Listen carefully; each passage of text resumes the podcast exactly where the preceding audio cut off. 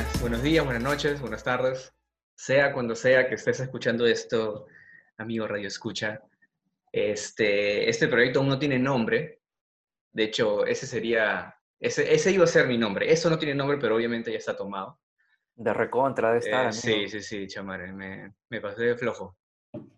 Y bueno, el, el objetivo de esto es conocer a la gente que voy a entrevistar a través de las películas y series que más les guste, que más los haya marcado la vida. Y para eso estoy comenzando con mi gran amigo Emanuel Medina, más conocido en el mundo de Lampa, más conocido como el mundo de los vicios y los excesos como Emarts. ¿Qué tal? ¿Qué tal, Jaimito? Oye, gracias por invitarme y, yo contento de ser parte de, de este experimento o proyecto que estás armando. Gracias, mi brother. Muchísimas gracias. A ver, tú, brother, ah, eres más conocido, primero, pues tus pestañas. luego... No, no, no. Primero las pestañas y luego los dibujos. Los dibujos han sido algo que te ha acompañado desde que eres niño. Sí. Desde los cuadernos de colegio, cuando no necesariamente estabas prestando atención a lo que el profe estaba diciendo, pero sí estabas bien concentrado en lo que estabas dibujando en la parte de atrás del cuaderno de álgebra.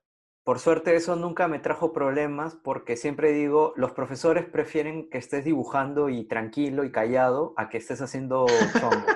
claro, claro. Así que siempre pude dibujar libremente en clase. Es muy cierto, es muy cierto. Este, cuéntanos un poco cómo, cómo nace esto. O sea, ¿tú crees que es una predisposición que tienes porque sí o crees que fuiste influenciado por las cosas que viste de niño? Mira, yo creo que, yo creo que una de las influencias más antiguas que puedo tener y recordar es que yo, o sea, yo, yo crecí con mi mamá y mis abuelos en una tienda, ¿no? Una bodega o almacén, como le dicen en otros países, y siempre habían como cajas de cartón, hojas de papel y todo esto. Creo que algo que de hecho me inspiró bastante, y quién lo diría, era un programa en TV Nacional, en esa época se llamaba TNP, Canal 7, que se llamaba No Puigonta. ¿Te acuerdas de No Puigonta? Claro, obviamente, obviamente. Tengo la canción en la cabeza. Claro, que bueno, para los que los centennials que están viendo esto pueden googlear No Puigonta, que era una especie como de Art Attack, pero japonés. Japonés, japonés, y yo, o sea, bueno, de yo pensaba que el, el, personaje era, era, era, no sé si era hombre o era mujer, ¿te acuerdas? Tengo entendido que era un hombre, era un hombre tipo de 30 años más o menos que tenía las uñas súper este, brillantes, ¿te acuerdas? Siempre brillaban cuando enfocaban su... su ah, la mierda, vaya, no me acordaba de eso. El Art Attack también. Pero la cosa es que en ese programa hacían manualidades, cosas con cajas y todo. Y para mí fue, me acuerdo de Chivolo, que tres, cuatro años, fue una inspiración, porque, por ejemplo, me acuerdo de que hacía, no sé, edificios con cajas, hacía armaduras tipo caballeros del zodiaco con cartón. ¿Hay, ¿Hay, registro de eso? ¿Hay fotos de eso? Puede ser, tendría, no sé, las fotos, las fotos las tiene mi mamá y se las llevó, pero, pero puede ser, pero lo chistoso es que en realidad no eran, o sea, yo jugaba con cosas que no eran juguetes, ¿no? Cartón, este, papel, mm. este, y, cosas así, pero como, ya, como diciendo de que ya desde chivolo estaba esta filosofía de hacer cosas con lo que tuviera en la mano. Claro, claro, claro, hacer lo que puedes con lo que tienes. O sea, eso, eso hizo que fueras bastante práctico, incluso hasta ahora, en tu forma de, de hacer cosas. Sí. O sea, ves a tu alrededor. Me que, que para dibujar, ahora que estás escarbando la memoria, que para dibujar mi inspiración, no sé, ¿tú has jugado el Super Mario World? Creo que sí, debo haberlo jugado. tenía, tenía, un mapa gigante de, los mundos. Claro, Siempre los Marios, ¿no? Pero, claro, yo crecí también con una Super Nintendo y me acuerdo que de chivolo, más o menos en esa época que te digo, yo, a mí me encanta, me encanta hasta ahora mapas, me encantan los mapas. Y yo me acuerdo que agarraba hojas de papel y dibujaba mapas, muchos mapas, mapas, mapas inspirado en los mapas de Mario Bros. Manja, qué bueno. Esos es como mis registros más antiguos que tengo míos dibujando. Claro, claro, claro, qué loco, qué paja. Qué paja. Y claro, justo eh, la, idea que estaba dando que quería terminar era como que ahora, ahora que ya estás en tus 28 años. 30, 30. 30 años, 30 años, bro. Hace tres, amigo. Ah, la shit, ya. Este, o sea, ves, ves a tu alrededor, quieres hacer algo y lo haces con lo que tienes a la mano. Sí, o sea, obviamente, bueno, como podrás ver, ahora tengo más herramientas, pero de hecho, cuando uno, no sé, sale de viaje o está en otro lado, igual tienes que seguir ingeniándotelas con, la que, con lo que tienes. Claro, claro, claro. Ahora sería más al, tema del video, porque si quieres hacer un video, pucha, con tu celular, puedes hacerlo. Si quieres grabar un podcast, puedes grabar con tu celular. Es que en verdad, antes no había eso, brother. Yo me acuerdo que a las justas, creo que mi abuelo, mi tío tenía una videocámara VHS. Claro, igual yo. Era, era un coso gigante, pues, ¿no? Imagínate. Claro, claro. Antes, digamos que era, no sé si ser creativo era más un lujo, pero sí había que tener una inversión más grande, quizás. Tenía, o sea, si querías como crear cosas, tenías que apañártelas, porque me acuerdo que en las librerías de barrio no te vendían acuarelas ni nada, o sea, la justa había lápices de color, five pens, cosas así, pero igual yo, yo contento. Me acuerdo, es más, ya, a los ocho años, me acuerdo de que mis propinas las usaba para comprar cuadernos loro. ¡Hala, brother! ¿Es en serio? O sea, mi sueño es que, como te digo, o sea, ahora es tan simple porque tú compras una bitácora en blanco, pero en ese tiempo yo no tenía idea que existían cuadernos todo en blanco. ¿Y los sketchbook? Porque es que, no, es que los sketchbook eran caros, costaban como siete soles. y siete soles para un niño, imagínate. Claro es una fortuna. Es verdad, es verdad. Pero con eso empecé a dibujar, me acuerdo. Un saludo especial para Cuadernos Loro, si, si alguien de Loro está escuchando esto. no sé si aún existe, pero me acuerdo que ya después salieron los Stanford, que la hoja era más, más blanca inclusive. Claro. Pero esos costaban tres chinas. Y sí, pues era... Es que en verdad, de niño, pucha, no tenías mucha plata. No sé ahora cuánto le dan. Un sol era una millonada, bro. Claro, con un sol hacías para comprar una chiqui y un pan con pollo. Tal cual, tal cual, tal cual. Yo recuerdo hace años, cuando aún no, te conocí en persona, eh, me crucé con un sticker tuyo que la ilustración, si es que puedo conseguirla, debes tenerla por ahí, derecha de ponerla en pantalla para los que estén viendo esto en video, es eh, tu personaje tapándose los oídos y muchos comentarios ah, alrededor diciéndole como que no vas a poder vivir de eso, este, te vas a morir de hambre, eh, como que incitando a la gente que tuviera el valor de vivir de lo que ama y en este caso del arte, ¿no? Entonces, este, em, ¿cómo, ¿cómo, fue ese proceso tuyo de poder vivir de lo que haces ahora? Porque ahorita, o sea, para poner un poco en contexto, estamos 14 de mayo del 2020 y estamos viviendo una época bastante complicada en cuanto a lo económico, porque todo se ha paralizado. Sin embargo, tú eh, lo estás llevando, eh, bien que mal, bastante tranquilo, ¿se podría decir? Sí, ya, ya estaba, o sea, no estaba preparado, pero por cosas del destino, mi, mi modus operandi de chamba en parte era hacer retratos y, y moverme, o sea, mover mi chamba online, ¿no?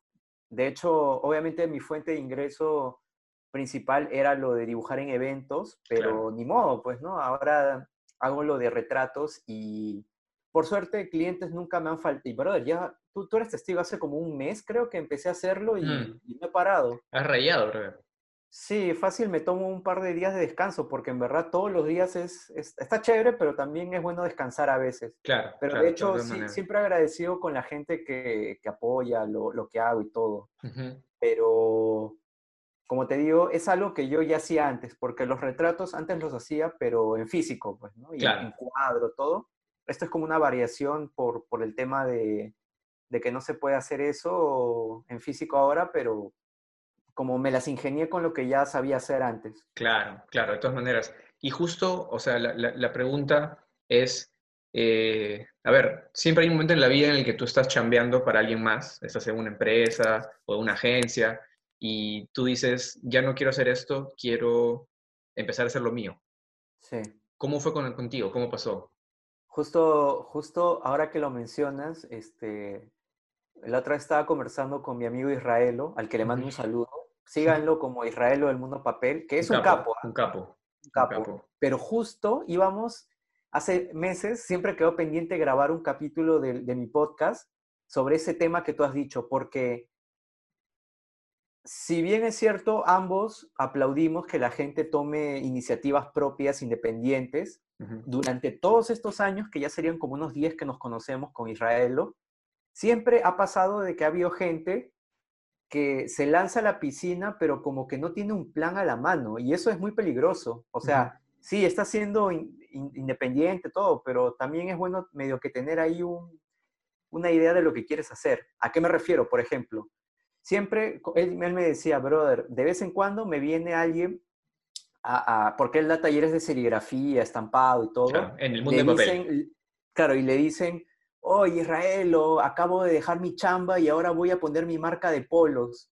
O sea, chévere, pero ¿por qué? O sea, si ya tenías un sustento económico medio fijo, ¿por qué, ¿por qué te lanzaste algo que no te garantiza que va a funcionar? Porque de hecho, así como hay mucha gente que se lanza a la piscina, hay mucha gente que fracasa o no le va mm. tan bien como espera. Mm. Yo creo que lo ideal sería, si tú tienes, o sea, retomando tu pregunta, si tú tienes un proyecto en mente, brother, quédate con tu chamba fija y, en tus ratos libres y, en la noche o lo de madrugada, métele a lo otro que estás planeando, pero no dejes una cosa por la otra. O sea, yo no lo haría. Yo no hice eso, ¿ah? O sea, yo hacía frilos de diseño gráfico y fotografía y todo, pero a la par me metí a hacer, creo que en esa época, agendas personalizadas, pero no, no es que dejara de hacer una cosa por la otra. Eventualmente, poco a poco, con el tiempo, se fue invirtiendo la balanza entre trabajos de diseño y, y foto con, con, ilustración, pero fue de a poquitos. Maña, maña, maña. Braña, qué, qué buena, qué buena. Igual, este, para los que están escuchando esto y quieren seguir los pasos de, de Emarts, pero no tienen algo, algo fijo, igual a veces es parte del proceso, ¿no? Toparse contra la realidad de que, de que siempre es bueno tener un backup. sí, el consejo, el consejo que si pudiera resumirlo en uno solo, es tengan proyectos personales. Y tener proyectos personales no remunerados, o sea, por eso es algo que uno hace por diversión, pero por ejemplo, tener un, trabajo, o sea, por ejemplo, mi proyecto personal, ahorita mismo, ¿cuál, ¿cuál es? Mi Instagram, porque en verdad nadie me paga por las ilustraciones que yo hago en Instagram, sino por los retratos, que son otra cosa. Pero para mí hacer dibujos en Instagram y compartirlos, y tú has visto que la gente comenta y chonguea. Claro, claro. se me hace muy divertido y no lo dejaría hacer porque a mí me gusta hacer y me divierte, ¿no? Pero no es que esté esperando a que, sí, esto me va a volver millonario o me va a hacer ganar plata. No necesariamente, pero por eso mi consejo para todos es, independientemente de lo que hagas, siempre tengas un proyecto personal de otro rubro que te guste aparte. Claro. tomar fotos, este, grabar música, algo que te dé igual si la gente lo ve o no lo ve. Eso es chévere. A mí también el podcast, mi podcast sería eso. No me importa que tenga 100, 200 followers, lo que sea, pero, pero me divierte conversar con gente como lo que estamos haciendo ahorita. Claro, claro, claro. Este es chévere. Sí, sí, bien chévere.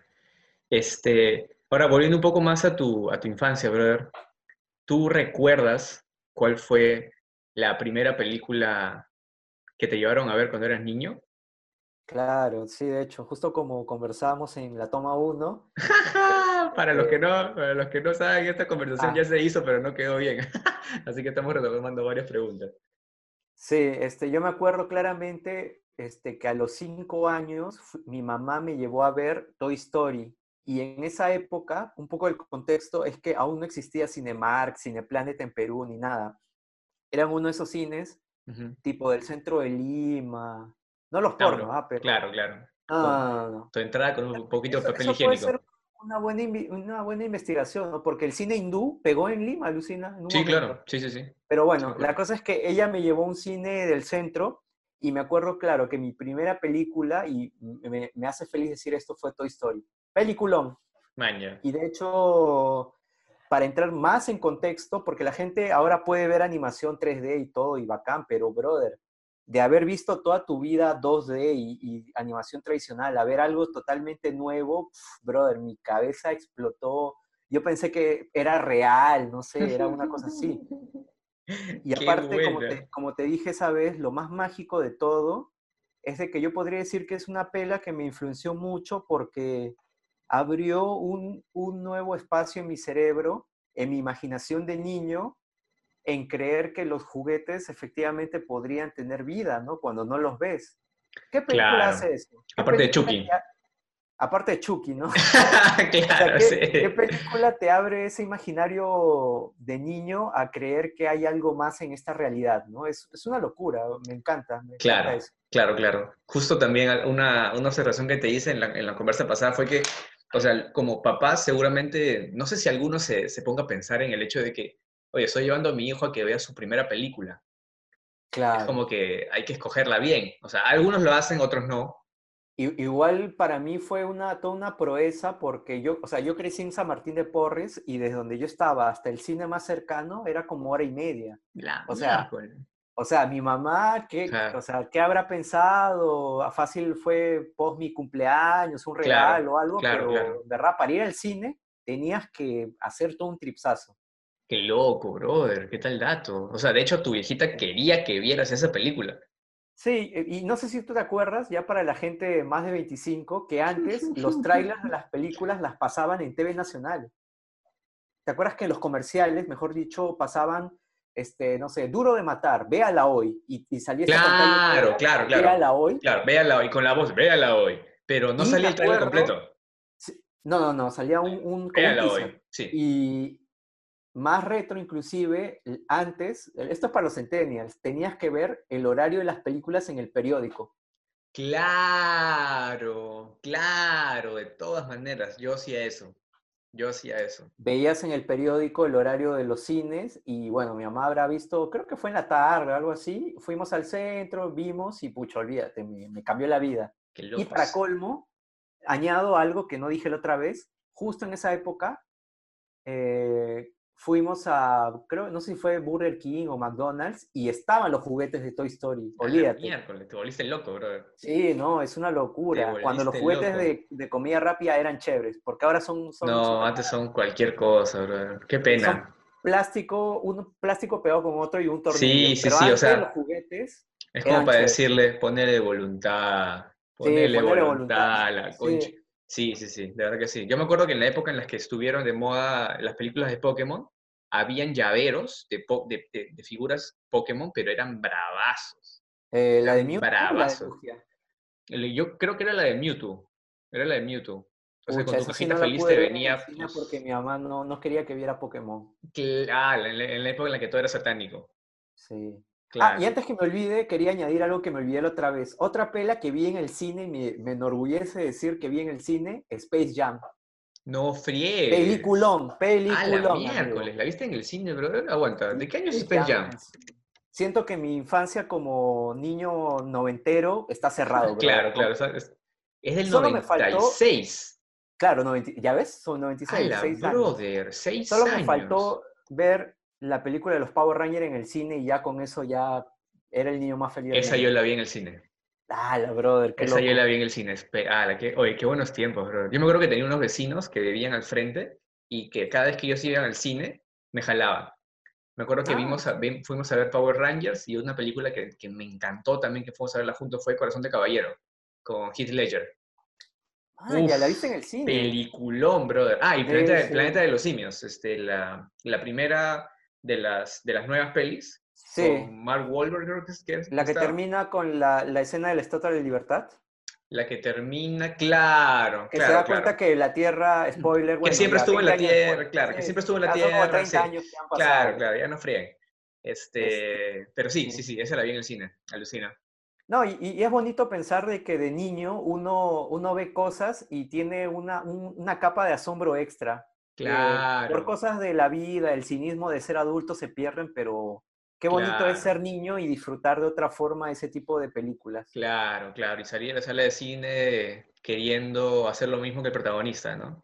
Sí, no, Es un- es bonito. Sí, sí, es bonito. Es un clásico. Qué buena. Así que, a ver, con cinco años fuiste a ver Toy Story. Con seis años fuiste a ver Space Jam. Ah, la miércoles, Sí, brother. sí. Qué buena infancia. Sí, no. Bien, ¿ah? Y, y si hablamos de animes, porque a ver, aquí en Perú, este, los animes empiezan a llegar, creo que en los 80s con Candy, Marco, y en los Mm, 90s ujú. ya en Canal 5, Canal 4, eh, o, o también Canal 13 con el Barón Rojo, empiezan a llegar cosas como sí, Dragon sí. Ball, Caballero del Zodiaco, este, Supercampeones, de, todos, de toda esa camada que llegó, ¿cuál fue el, el- el que más te marcó o al que más feeling le tienes hasta hoy en día? Mira, yo creo que de niño, de niño, niño, lo más antiguo que me acuerdo de haber visto de anime, cronológicamente, creo que fue Candy. Claro, y me acuerdo que ser. Candy no era del 4, Candy era del 5. Candy del 5. Sí, pero, pero, justo el otro día me olvidé decirte, pero es que no, no tenía la idea muy clara, pero ahora sí ya sé cómo decirlo.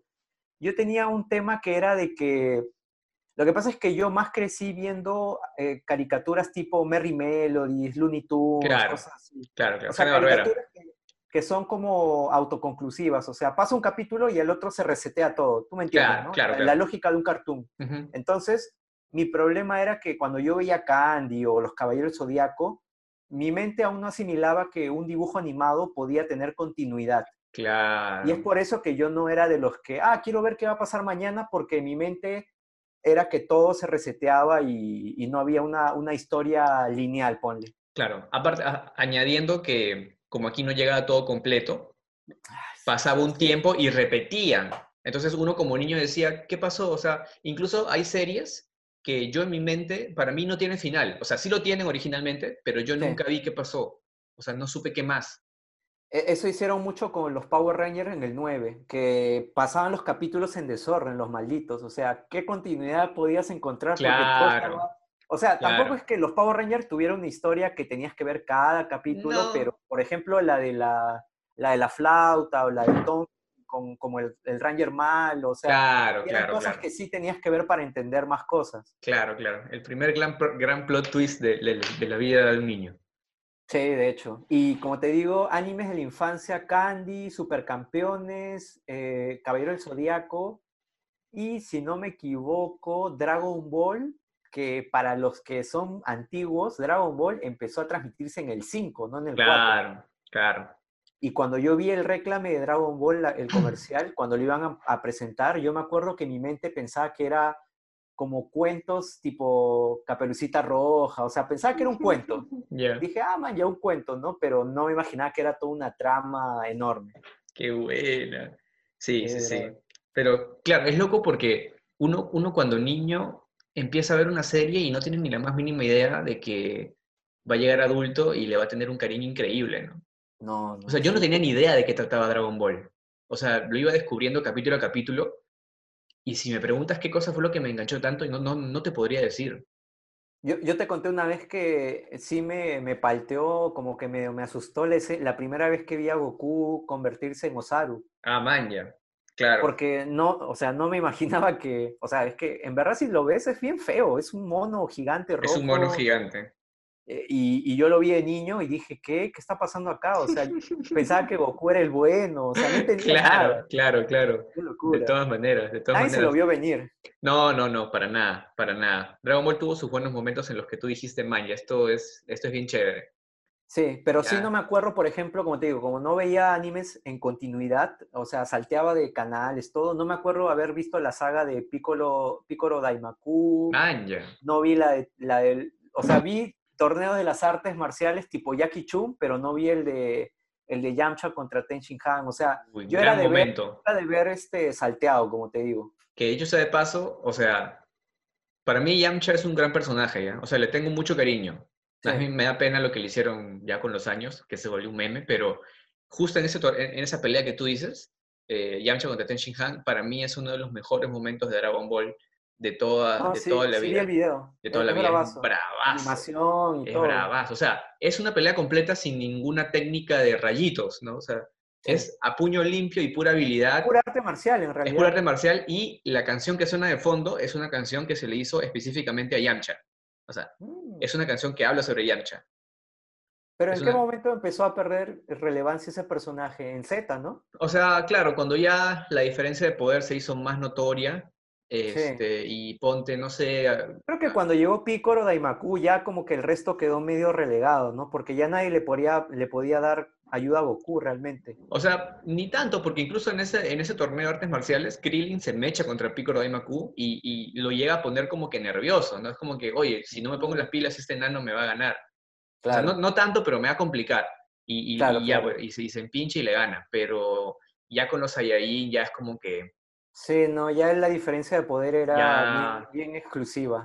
Sí, brother, qué bestia. Era un monopolio. Era un monopolio, claro, tal cual, tal cual, tal cual. Sí, sí, sí, pero sí, gran, grandes momentos de la, de la infancia con Dragon Ball. Y ya, De todas sí, maneras. eso. Manja, bravazo. Entonces, Dragon Ball, eh, ¿qué- cómo, cómo, cómo dirías tú que, que todo lo que has visto hasta ahora ha, moldeado quién eres? Mm, o sea, yo diría de que alucina que hacía la par en cuestión de influencias infantiles y cosas creativas. Creo que, creo que en verdad para mí los videojuegos han influido casi tanto como los dibujitos animados. Mm, Porque como te digo, yo crecí con una Super Nintendo y en verdad, brother, yo creo que mitad y mitad, o sea, mitad de tiempo dibujitos, mitad de tiempo Nintendo. Entonces, de verdad, los videojuegos para mí han sido una gran influencia. O sea, yo, por ejemplo, le tengo más cariño a Mario que a, que a Mickey Mouse, que a Box Bunny, por ejemplo. Manja, claro. Entonces, este, de hecho, es, es otra lógica la de los videojuegos porque es, es, es interactivo, o sea, tú creces siendo parte de la historia, o sea, tú puedes controlar los personajes, entonces para mí era un nivel un poquito más avanzado que una caricatura, donde solo recibes, ponte. Claro, claro, claro, claro. Yo me acuerdo que cuando era niño tenía un vecino que vivía al frente, em, que era, llegó acá cuando tenía él que pues seis años, yo tenía nueve y mis amigos también vivían por ahí, pero él era el único que tenía un Super Nintendo.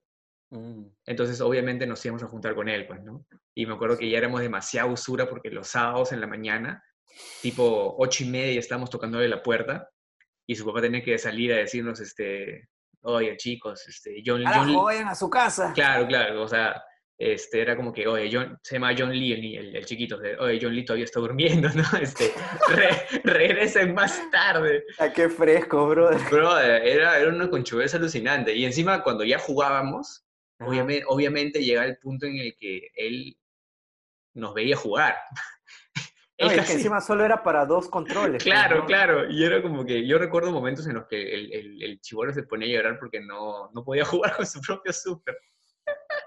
Van a arder en el infierno por eso. y su viejo tenía que venir a decirnos, este... ¿Te acuerdas eso- qué eso- juego a todo esto? Claro, o sea, yo me acuerdo haber jugado Mario, obviamente, eh. Power Rangers, Ah, Motorratones, ah, buen juego. este, Aladino, eh, Dragon Ball también, y creo que eh, esos son los cinco... Ah, y Final Fighter, creo. Street Fighter, No, no, bueno, ah, Street Fighter, Mortal Kombat, pero hay- había otro. Final Fi- Fight, Final Fight, me parece que era. que, que es para caminar en la calle y golpear Claro, ladrones. sí, sí, sí. Ah, Uh, brother, era- juegazo, era ju- una cosa- Yo soy muy fan de ese tipo de juegos, de caminar Era- y golpear. Claro, claro, sí, sí, era una locura. O sea, en su época era bravazo, me encantaba. Se, nota, o sea, no, no es por menospreciar, pero se nota, o sea, esos juegos que tú has dicho son muy buenos, o sea, se nota que él no los escogió. Claro, O sea, fácil a su papá le han dicho, porque claro. justo me has, me has hecho acordar, yo tampoco compraba juegos, porque el que compraba juegos era mi papá, y me acuerdo, así, anécdota de la infancia, no sé si tú te acuerdas que las Malvinas antes quedaba en el centro de Lima, pero no donde está, o sea, quedaba en una berma, o sea, una invasión era las Malvinas. Ah, ok. Y ahí tenían una zona de videojuegos, y me acuerdo que mi papá me llevó, ponte cuatro o tres años, a comprar este, el jueguito de los Tiny Toons. ¿Te acuerdas de los Tiny Toons? Me acuerdo de los Tiny Toons. Que, dicho sea de paso, también veía ese dibujito Yo de los también, Tiny Toons, también. Pinky Cerebro. Claro. Me gustaba cuando hacían los crossovers con los adultos, con los Looney Tunes. Sí, sí, sí. Es que los Looney Tunes eran los profesores. Claro, ellos eran sus profesores. Sí, sí, sí. Era bien qué locura, qué, qué buen dibujo, brother. Sí. No, ese dibujo sí era bien chévere. Sí, ¿por qué los habrán cancelado? Porque ya ahora solamente sale merch del- de, los Da- Looney Tunes. dato, dato hablando de cancelar, dato curioso. ¿Te acuerdas de los Animaniacs? Claro. Ese sí leí por qué lo cancelaron. Porque el canal que los transmitía, que fue, o sea, los Animaniacs terminó en el 97 y Pokémon empezó en el 98. Y olvídate, o sea, era más rentable un capítulo de Pokémon que toda una temporada de Animaniacs. Man, ya. Y, y eso que, Pensá que de Animaniacs salieron este Pinky Cerebro, por ejemplo. Pinky Cerebro era un Pinky corto. Cerebro, claro, lo- había un- uno- unos palomos, unas ardillas. Claro, Fenomenoide también creo. Fenomenoide. Qué Fenomenoide ¿no? era bien chévere. Era el primer multiverso. Claro, sí, sí, sí. Era, era como lo que, era lo que fue Kablam años más tarde, ¿no? Que de ahí como que de ahí salieron varios, varios cortos chéveres como Ángel Anaconda. Claro, la Liga, de la- Liga Liga de Acción. La Liga de la Acción, Sí. claro, sí, sí. Es súper fuerte y está desnudo. Qué buenos dibujos, amigo. Sí. Sí. pero eso ya fueron cuando ya, ya tenía 11, más, más adelante. Claro, sí, sí, igual yo. Igual yo. Qué buena. Qué buena. Y, y, o sea, al- al- algo que siempre procuro preguntarle a la gente que, que se dedica a, a- a- o que está in- involucrada en el mundo del arte es, obviamente de niño siempre fuiste estimulado para eso. O sea, tus viejos vieron que tenías ciertas aptitudes y como que Sí. trataron de, de apoyar a eso o, o cómo fue. Mm, creo que el, el apoyo más, más que implícito que me daban mis, mis abuelos, mi mamá, era dejarme hacer mis travesuras con cartón y pegar cosas. Y me acuerdo, por ejemplo, mi abuelo tenía su mini biblioteca y agarraba sus libros y hacía edificios con los libros. O sea, nunca, nunca me llamaban la atención por eso y creo que para mí eso fue suficiente apoyo. Manja. Porque como te digo, mi casa estaba, ah, y, y ahora que me aco- acuerdo, no solo estaba la tienda, en el techo había madera, herramientas, cajas, este, habían triciclos, o sea, había un montón de cosas como para armar, o sea, cosas que no eran juguetes, pero podías armar, no sé, un, una, como un fuerte, o sea, cosas así, ¿no? Y, y para mí eso era lo chévere de jugar. Mi abuelo tenía su caja de herramientas y, Ujú. y obviamente agarraba sus herramientas, jugaba con sus cosas, todo. Entonces, como que nunca me dijeron, me llamaron la atención por eso y creo que para mí ese fue bastante apoyo. Manja. Qué chévere. Dejarme ser, dejarme ser. Claro. ¿Y cuál dirías tú que ha sido el obstáculo más grande con el que te has topado hasta hoy a tus 30 años de vida? El obstáculo, bueno, creo que cuando ya creces, obviamente, y llegas a la adultez, creo que los, o los obstáculos son más con lo económico. Maldito capitalismo. Pero, pero de hecho es como, o sea, lo, lo que sí es que ese tipo de obstáculos económicos, justo como le decía a una amiga ayer que, que me entrevistó para su Instagram. O sea, se- siendo realistas, si te dedicas a la ilustración o el arte y recién estás empezando o ya tienes tiempo, pucha, bien difícil la veo que seas millonario. O sea, siendo realistas, también es que tu precio de vida debería ser algo más ajustado a lo, a lo que ganas, ¿no? O sea, no es que yo necesite tener una, una jato de cuatro pisos y que eso también va de la mano con este tema interesante de estar contento con lo que tienes, pues, ¿no? Mm. Claro, eso, es algo que no siempre, mucho. que siempre, Es que Instagram siempre es todo lo contrario. Sí, Claro. no, Insta- es que Instagram realmente es todo lo contrario. Instagram es compra, compra, ten esto, este, eh, vea este tono, haz esto, haz lo otro, ¿no? Es como que gasta, gasta, pero en realidad, brother, con tener café, buenos amigos, tener internet y, y tener un lugar para comer y vivir, pucha, todo chévere, o sea, ya, ya uno va dándose cuenta que la felicidad viene de, de otras cosas que no son tan con lo material, ¿no? Y a la vez aprendes a ahorrar de a pocos. Claro, Sí, sí, sí. claro, claro, claro. Este, en, en las redes sociales hay esta sensación de que te estás perdiendo de algo, ¿no? Sí, de que sí, si no el- tienes el esto, el FOMO, claro, fear of missing out. Es como que si no tienes esto o no estás en este lugar, Creo que sobre has todo gen- los esto. adolescentes son los que más veo que san- son bombardeados por el FOMO. O sea, siempre los sábados es como que, oye, este tonazo, oye, los previos, oye, esto, lo otro. Y te claro, da siempre esa sensación de que te estás perdiendo algo y, y es muy... Es, es- es presión, o sea, yo me acuerdo que, de hecho, cuando estaba en el cole no era tanto así porque a la justa había hi-fi, pero ahora es como todo el tiempo te estás dando cuenta que hay cosas, pero al menos a mí me da igual porque, pucha, yo la puedo pasar chévere, no sé, comiendo una hamburguesa tranqui o, o jugando videojuegos con mis amigos un sábado en la noche en mi casa y no, no necesariamente tengo que estar saliendo y todo, pues, ¿no? Cuando se Claro. podía hacer eso. claro, claro, cuando se podía hacer eso, tal cual. Claro, cuando eres niño, yo me acuerdo mucho cuando cuando llegaron los, o sea, cuando ya un chivolo de 11, 12 podía tener un celular porque su papá se lo compraba, mm. y ponte mis amigos que venían con su celular, y, eso era, digamos, el, la razón del FOMO, ¿no? si tú no tienes tu celular, entonces, pucha, estás en nada. Ojo, celular con, con gusanito y, con blanco y negro. Claro, a, lo mucho la pantalla verde, ¿no? Y con Snake y con linterna, ya será lo máximo. Sí, sí, sí. sí, Tal cual. Ah, man, ok, ok.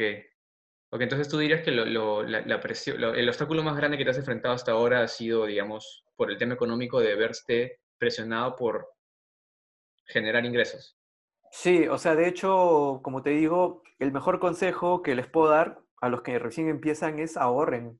O sea, ahora más que nunca, obviamente, pero yo desde siempre he dicho ahorren. Ahorren una parte de lo que ganan siempre porque uno nunca sabe. Mm. Las vacas flacas. Man, O sea, tú siempre has tenido esta política de ahorrar desde siempre. Sí, brother. O sea, y eso me hace sentir una tranquilidad que se nota, ¿no? Ahí, eh, pero de hecho, sí, o sea, ahorrar porque no necesito gastar siempre es que eso es lo loco, brother. O sea, yo sí conozco gente que, pucha, se tira bastante plata cuando iba a los tonos, a, los, a todos estos chongos, pero como diría mi buen amigo Israelo, que siempre su filosofía es hacer cosas en casa o cocinar, puedes cocinar con tus amigos, gastas menos y comes más. O sea, siempre hay opciones, ¿no? O sea, no todo tiene que ser salir y salir. Claro, claro, claro. Sí, tal cual no. O sea, ponte, en estos ya 60 días que va la cuarentena, o sea, yo me sorprendo porque veo mi cuenta bancaria y, brother, no sé, te puedo decir que hay mucho más de lo que había eh, meses atrás porque, o sea, ni siquiera era consciente de todo lo que gastaba, brother, qué bestia. Pasajes, comida. Eh, o sea, yo, mira, yo no soy tonero para nada, o sea, yo soy tranqui, con un arreo ya estoy bien, pero pero igual llegaba ajustadísimo a fin de mes. No, imagínate, pero de hecho, como te digo, siempre, o sea, si les sirve de dato tanto a ti para que escuchen esto, un, un, truco que aprendí hace millones de años y que me ha servido hasta ahora es tener una cuenta de ahorros para tus cosas personales y otra de ahorro, ahorro, alcancía, por así decirlo. Claro. Ahí tiras, tiras un porcentaje de lo que ganas y no lo tocas nunca. Lo que estoy haciendo yo ya desde este año, desde principios de año, es el 10% de lo que gano, lo meto a otra cuenta. Sí, brother, o sea, es un consejo súper así de perogrullo, súper ABC 1, 2, 3, pero en verdad funciona. Mm. qué loco, o sea, todo lo que podemos ver en el, aquí en tu pantalla, en lo que, de lo que es tu estudio, ah, ese resultado de... Esto, es low cost, ¿ah? O sea, por ejemplo, esta mesa que ves atrás no es una mesa, son dos tablas de madera lacada. Claro. Abajo. ¿Tú, has visto acá cómo sí, sí, sí, sí, sí, sí, sí, Esta, esta, compu, esta compu ya va a cumplir casi nueve, diez años, brother. O sea... miércoles. Este...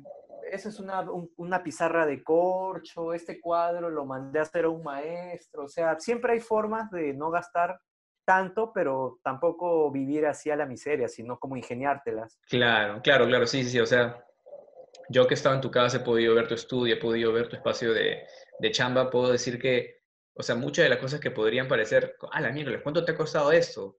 Entonces he tenido la, la respuesta, no, en realidad, o sea, es bastante... Craneando sí. te ahorra bastante plata, sí, En lugar de comprar la mesa ya hecha, son dos tablas, este, caballetes, y sale mucho más barato y se ve igual de bonito y cuando me quiera mudar o moverlos, pum, lo levanto y lo saco, nada más, así de simple. Claro, claro, claro. Si no fuera, si tuvieras que escoger un distrito en donde vivir que no fuera el que ya, en el que ya estás viviendo, ¿dónde irías? Yo creo que podría ser, este, no sé, fácil.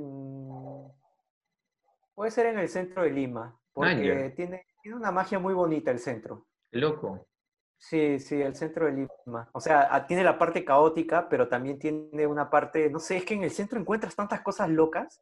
Es cierto. Es muy loco el centro. O sea, yo, yo no, no he estado tanto como me hubiera gustado estar, pero por ejemplo con Laura, me acuerdo que cuando ella trabajaba en la República, este, un día que este, nos vimos ahí en el centro y pucha, me llevó a varios lugares, este museo, el otro, papla, yo digo, qué loco, no sabía que eso existía. Claro, claro, un saludo para Digo Laura. que ella es mejor ciudadana que los dos juntos. Sí, sí, sí. De todas maneras, tenemos una amiga que se llama Laura, un, un saludo Carrillo, para le ella, mandamos saludos. que en realidad, pucha, debería ser una de las pocas personas a, a- a las que se le permita votar, Votar, sí, no, votar por alguna autoridad. Ella está informada absolutamente de todo.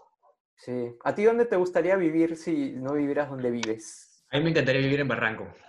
Me encanta Ah, Barranco, bien. me encanta Barranco. O sea, Tiene una bonita vibra. tiene una bonita vibra. Este, siento que por las noches nunca faltaría, si es que quiero salir a comer algo, a Sí. tomar algo, o si- siempre hay lugar por descubrir. Sí, Siempre, o sea, no necesariamente los lugares grandes, sino algún huequito por aquí, por allá. Este, una vez fui a Veggie, Ve- Veggie Pizza, que me Sí. pareció, me pareció increíble el lugar. O sea, más allá de que la comida estaba rica, el lugar en sí me pareció hermoso, muy, muy chévere, buena atención. Y siento que Barranco tiene estos points bien bacanes como para, para poder este, pasarlo bien. Y bueno, sus casas, por lo menos por fuera, me parecen preciosas. tiene, tiene una bonita vibra Barranco y, y la onda es chévere. Sí, sí, sí. Ajá. Sí, tal cual. ¿Te, acu- eh, te acuerdas cuando fuimos a ver la, la última película de Star Wars, brother? Ah, este, fuimos, sí, sí, me acuerdo. Este, yo la pasé chévere, ¿ah? No, no me indigné ni nada. o sea, me entretuvo. El ascenso de Skywalker. Me acuerdo que el feeling que tuvimos cuando salimos de ver esta película fue, no quiero ver nada de Star Wars, por lo menos de aquí en unos cuantos años más.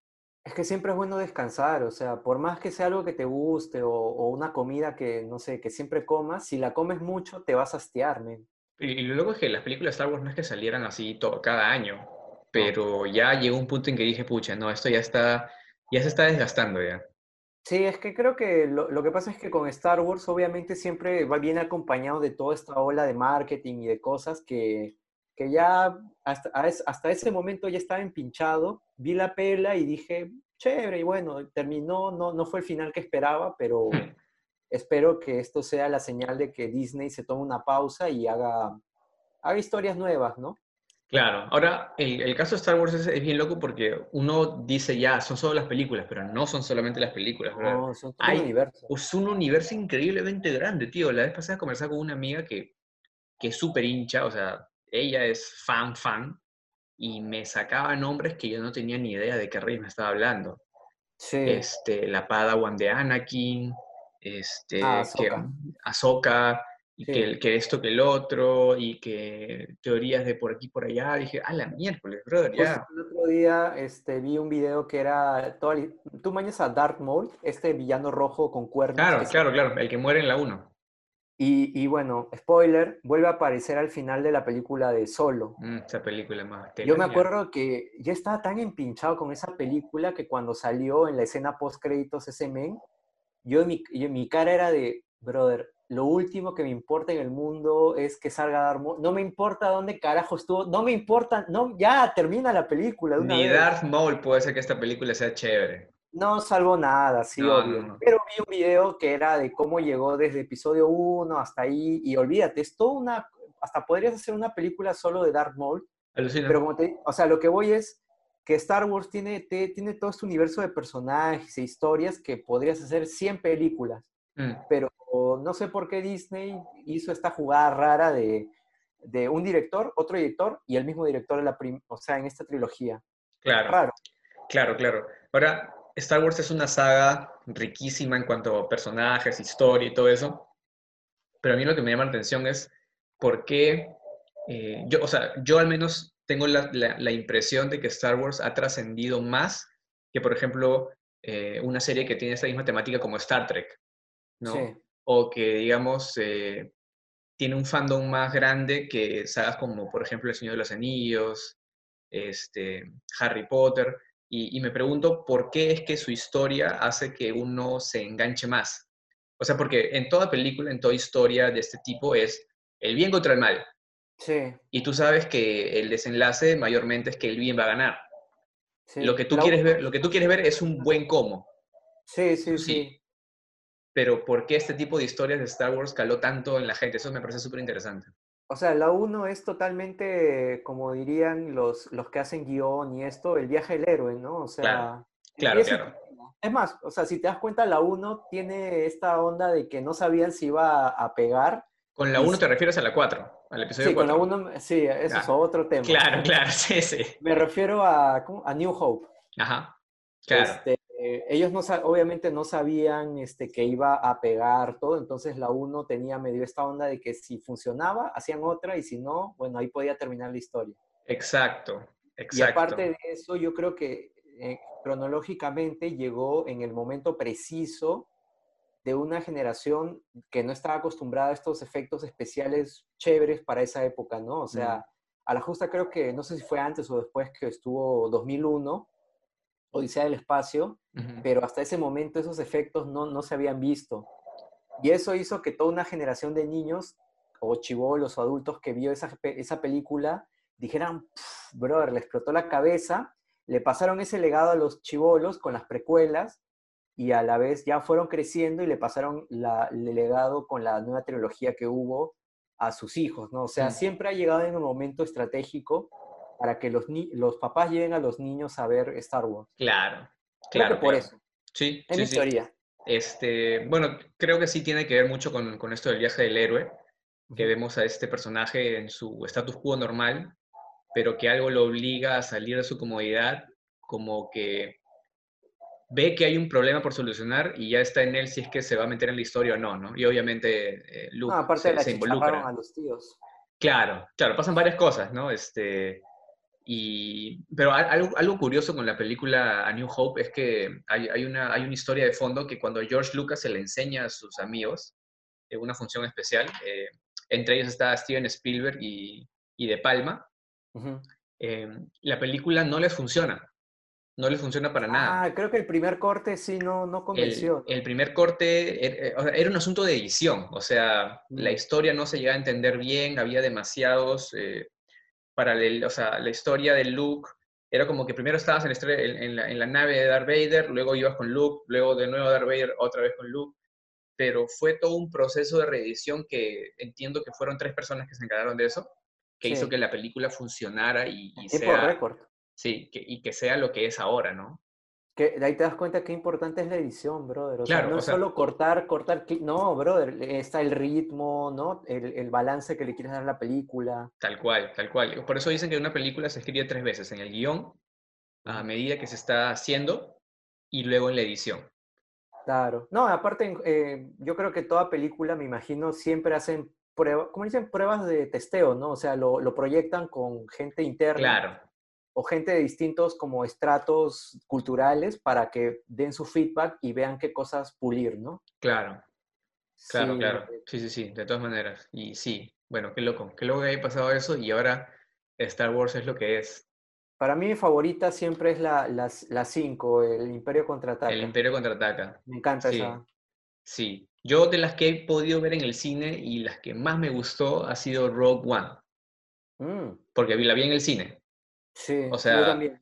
casi me para al final, brother. Me acuerdo que de No, también- Y, y yo fui, si- siendo honesto, yo fui muy, muy, no sé si arrogante, pero fue como que, ah, otra película ¿no? Pero sí, no, me terminó gustando bastante. Sí, ese final es increíble. Casi me para al final, brother. Casi me para a aplaudir al final. Nadie- es una pela, creo que nadie esperaba que fuera tan así y pucha, la recontrapegó. Sí, sí, sí, sí. ¿Cuál ha sido la película que más veces has visto en el cine? En el cine, pucha, ahí sí tengo que admitir que lamentablemente ha sido Transformer 2. Porque sí te conté, sí te conté que eran esas Claro. que, que, digamos, la fui a ver con un grupo de amigos y chévere, bueno, en fin, ¿qué me, qué me queda? Y de ahí otro, me junté con otro grupo de amigos otra semana y era la de, oye, ¿qué vemos? Y entre todos dijimos Transform, dijeron Transformers 2 y ya, pues, ¿qué iba a decir? Pues, Claro, claro. Ya, pero para no, para no preocupar a la gente, eh, no estamos hablando ni de, ni de siete ni de ocho veces. ¿Cuántas veces la viste en el cine? La vi dos veces. Ah, ya, pero ok. creo que ha sido la- Es que yo te lo juro, nunca he visto una pela más de dos veces en mi vida. ¿En ¿Tú serio? ¿Cuál ha sido la que más has visto en el cine? En el cine, la que más veces he visto debe ser. Ah, son dos. La La Land, que la vi tres veces, tres veces en el cine. Vaya. Y sí, y Parasite. Ah, O sea, Parasite la vi en el Festival de Cine de la de Lima Eh, la vi dos veces en el Festival de Cine de Lima, en las dos proyecciones que hubo, y luego la fui a ver este, con ustedes en el, en el Cinerama Pacífico, Gran Cine. Esa no, esa no me hubiera... No, no, no, no, en el Alcázar, en el Alcázar. Que se veía malazo. esa sí no me, hubiera, no me hubiera molestado verla de nuevo, Alucina. Muy buena película. Lástima, ¿no? Qué feo, ¿no? Que, que, a todo esto la anécdota pequeña es que fuimos, pero la pantalla se veía súper opaca y tú como ya la habías visto, tú, era, tú decías como que esos no son los colores. Claro, claro, claro. O sea, yo, yo estaba preocupado porque decía, pucha, la gente que lo está viendo por primera vez no va a poder disfrutar tanto de la película porque no se ve bien. O sea, está demasiado yo pensaba oscuro. Que ese era el look. Yo pensaba que el look era toda la luz externa en la película. No, no, no, para nada, para nada. Y, y, y tú que la viste de nuevo, porque sí la viste de nuevo sí, la voy a ver en, en, Full HD todo, otra cosa. Claro, es otra cosa, sí. O sea, a los que no han visto esta película se les recomiendo un montón. Ya debe estar online. Tiene, o sea, véanla, es una obra maestra. Eh, no se dejen guiar porque, por la etiqueta que tengan de, de lo que significa para ustedes cine coreano, este, doramas, ni nada. O sea, es una película que, que te rompe los esquemas. Fue, me has hecho acordar, solo un comentario, creo que fue un poco injusto cuando hubo esta polémica de comparar a Parasite con cine de tondero, o sea, no, te pasa. tiene nada que ver una cosa con la otra, o sea, yo no, yo no, soy fan del cine tondero, pero sé que esa comparación es muy injusta. No, para nada, o sea, si vas a comparar una película así... Porque Corea también debe hacer comedias tontas. Oh, o sea, totalmente. Yo te, yo te apuesto que encontramos un Locos de Amor coreano, una Sumare coreano. de amor, ¿no? Claro, sí, sí, claro, conociendo sí, japonés. Sí, sí, sí. Claro. Este, pero acá tenemos Retablo, acá tenemos Uña y Pacha. Este, ¿Tú cuál crees que ha sido la, la, pela que más has visto, ya no en el cine, sino así, eh, ya sea en streaming, ah. en VHS, la que más has visto en toda tu vida? O sea, Good Will Hunting. Ah, peculón, ¿ah? Pe Eso sí está en Netflix, vean. Esa está en Netflix. Esa la he visto como indomable. ocho veces, creo. Esa la he visto ocho veces. Muy buena película. O sea, es, por esa película Robin Williams gana el Oscar a Mejor Actor Secundario. En el 97, En el 90. Esa película es del 97, pero en la, la, ceremonia del 98 creo que ganó el Oscar, obviamente. Sí. Y Matt Damon y Ben Affleck ganan el Oscar a Mejor Guión por esa película también. No, no, he visto tipo el documental o algo, pero me, me, gusta pensar el hecho de que fue una pela que le hicieron entre patas. Claro. O sea, Ben Affleck con Damon, ¿no? Claro, sí, sí, sí, sí, sí, sí, los dos. Y los dos la protagonizan también.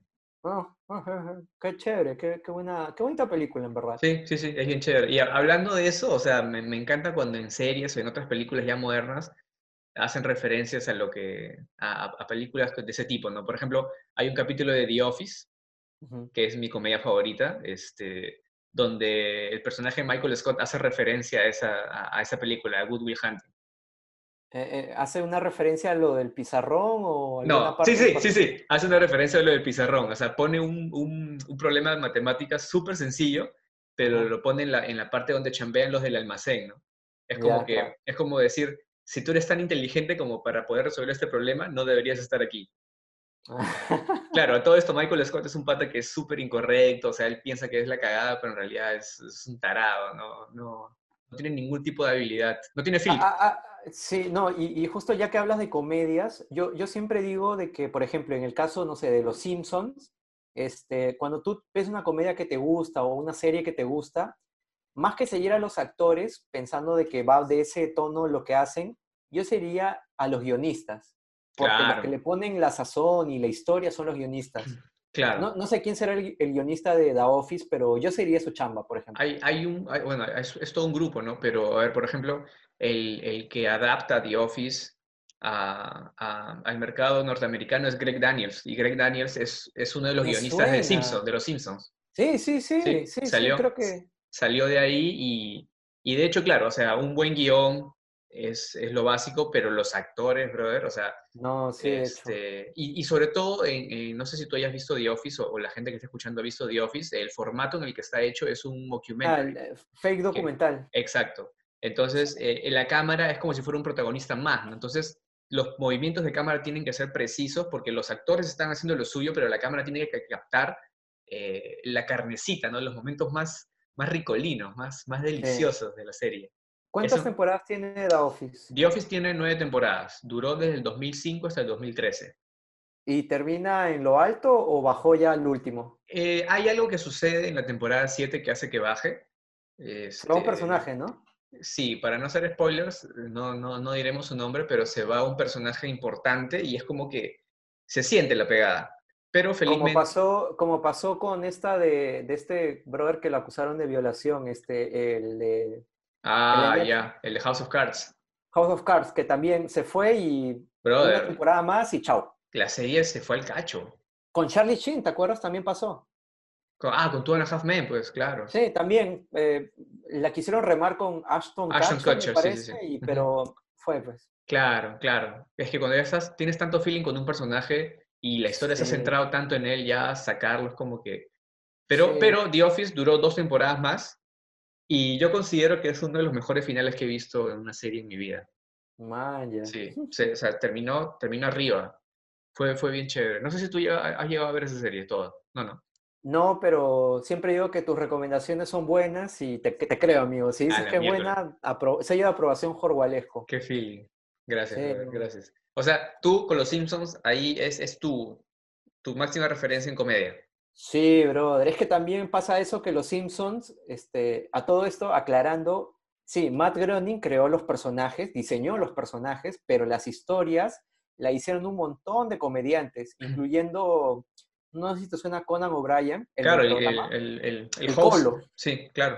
El sí, sí. Colo escribió varios capítulos que fueron como super top y de ahí ves más comediantes y directores, o sea, es un montón de gente. Pero qué bonito es ver como que, es como que te dice que una obra grande, algo chévere, está hecho de varias personas, no solo de una. Claro, claro, claro. No, de todas maneras. De todas maneras. Es como este, esta serie que salió hace poco de Netflix, de The Midnight Gospel. Es una gran, gran serie de animación. O Sí, sea, es, claro, eh, uno de los creadores es Pendleton, Pendleton Ward, el creador de. Hora de Aventura, y el otro es un comediante gringo, que ahorita no me Russell. Russell, claro, este, Duncan Trussell. Duncan, Duncan Russell. Pero, o sea, ellos son las caras visibles, digamos, ¿no? Ellos, o sea, ellos están en el póster o los nombres están ahí como para que la gente se interese, porque si ponen al que hizo la música, digamos, o sea, la gente no, no va a decir, ah, oye, ese pata es, o si ponen al que hizo el arte, no van a decir, oh, ese pata es, pero detrás de toda esa gente hay todo un crew de chamba que hacen de esa serie una cosa, pero No, increíble. sí, de hecho. Eso, eso es lo chévere. Y, y una pregunta, ¿y tú eres de ver, porque he visto en Netflix este, que hay un montón de shows de stand-up comedy? Yo me vi el de Adam Sandler. ¿Qué tal? Bien, ¿ah? Bien, bien, bien, bien, bien, bastante divertido. O sea, Adam Sandler es, es gracioso, es genuinamente divertido. No, no, sí, sí lo creo. O sea, puede hacer películas a veces tontas, pero el pata puede ser un capo en Claro. stand-up comedy. Sí, sí, sí. Solo que ya con sus películas se pone en modo automático y hace estupidez y media. Yo la última que vi de, no sé, Click, no, es perdón, Pixels es de Adam Sandler, Pixels. A ver, espera, espera, vamos a ver. que sale Pac-Man y sale Donkey Kong, me acuerdo. Creo, Yo la vi, creo o que sea, sí, ¿ya? creo es del 2015, creo. Pixels 2015, Adam Sandler. Ajá. Sí, o sea, la vi por, porque trataba de videojuegos, pero en sí la historia es como que me... Claro, claro, claro. De hecho, la última que hizo, o sea, sale totalmente del, de, lo que, de lo que viene haciendo en los Ah, últimos años. la tengo pendiente, la de, ¿cómo es? Diamantes. Diamantes no. en bruto. Sí, sí, sí, sí, la voy a ver, la Buenaza. voy a ver. Buenaza, gran Pero por eso digo, o sea, el men es un capo, Sí, solo sí, que sí. depende del papel que haga, pues. Claro, claro. Sí, sí, sí, es bien crack. Es bien, bien crack. Brother, como para ir cerrando esta, esta entrevista, quiero hacerte unas cuantas preguntas Sí, eh, que son, que se les puede llamar, creo, creo que el término es sinestesia, que es como que darle un atributo sensorial a algo que normalmente no lo tendría, ¿no? claro. Por ejemplo, ¿a qué, a qué suena Toy Story? Ah, como te decía, a un xilófono de juguete, esos chiquititos de colores, Ya, ok. a eso. Tin, tin. ¿A, a qué, ¿A qué sabe Los Simpsons? Ah, mm, a helado, a helado de piña. ¿El de piña porque es tu favorito o qué? No, por amarillo, pues. Ah, ok. ¿Y a qué, a qué, a qué huelen los cuadernos loro? Sí tenían un olor, un olor particular, era como de, de libro, es como libro húmedo viejo, que te- la primera, te drogas con eso, pero para no complicarle diría a... Huele a... a papel guardado. Era tu terocal. Sí. Qué buena. Brother, muchísimas gracias por, por tu No, tiempo. Vean Los Simpsons, eso es De lo único que tengo que decir. Sí. Vean de la temporada 3 a las 7, son, cada capítulo es una joya. Lo pueden encontrar en páginas como verlosimpsons.com. Buenazo. Solo para cerrar, lánzame la- el descubrimiento de cuarentena, ya sea una peli o serie, que tú hayas dicho, wow, esto, es, esto está muy chévere. Ah, pucha, me has agarrado desprevenido. Este, sí, a ver, un toque voy a minimizarlo porque acá tengo el Netflix abierto. Acá hay algo muy chévere que he visto.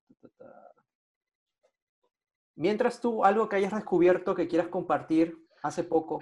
Ah, bueno, en esta cuarentena vi eh, The Midnight Gospel, la serie de Sí. la que estamos habla- habla- hablando hace un toque, y en películas Anchorman. Ah, esa Ah, película, cómo me ha hecho, cómo me ha hecho reír, de verdad, o sea, me he cagado de la risa en varios momentos, y sobre todo con el personaje de Steve Carell, que es, es demasiado random ese, ese personaje, es muy bueno, Steve Carrell, claro. muy, muy bueno. Mm, Yo diría, bueno, para algo que haya descubierto, a ver, que haya visto. ta, ta, ta. Bueno, he estado viendo algunas de Ghibli que me quedaban pendiente. Mm. Si tú Y- escoger una, Ah, este, esta la voy a ver fácil ahorita la veo, que es una pela de animación peruana en Netflix. Pachamama. ah, la miércoles, ah, ya está, ¿cuánto pusieron? No sé, pero me sale ahorita. Man, ya, ya, Sí. ok, ok, ok. Y, O sea, me gusta lo- el diseño del personaje y, y hay que apoyar lo nuestro, así que vean Claro. Pachamama en Netflix. bien, y, y lo que, y lo que has visto ya, ¿con qué te quedas? Una, una recomendación. Eh, puedo recomendar este, esta película, acá la tengo, se llama... ta, ta, ta, ta, ta, ta, ta. Eh, ¿cómo se...? Recuerdos... recuer- ¿Cómo es? Recuer- ¿Recuerdos del ayer?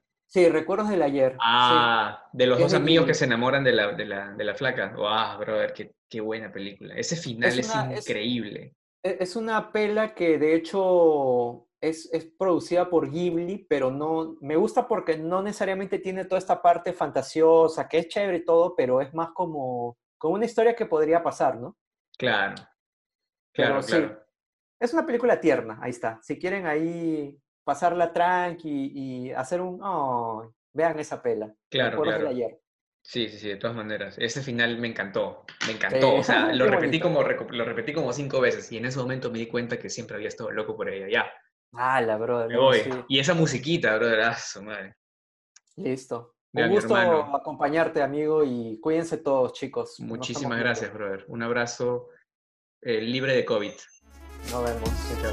Chao.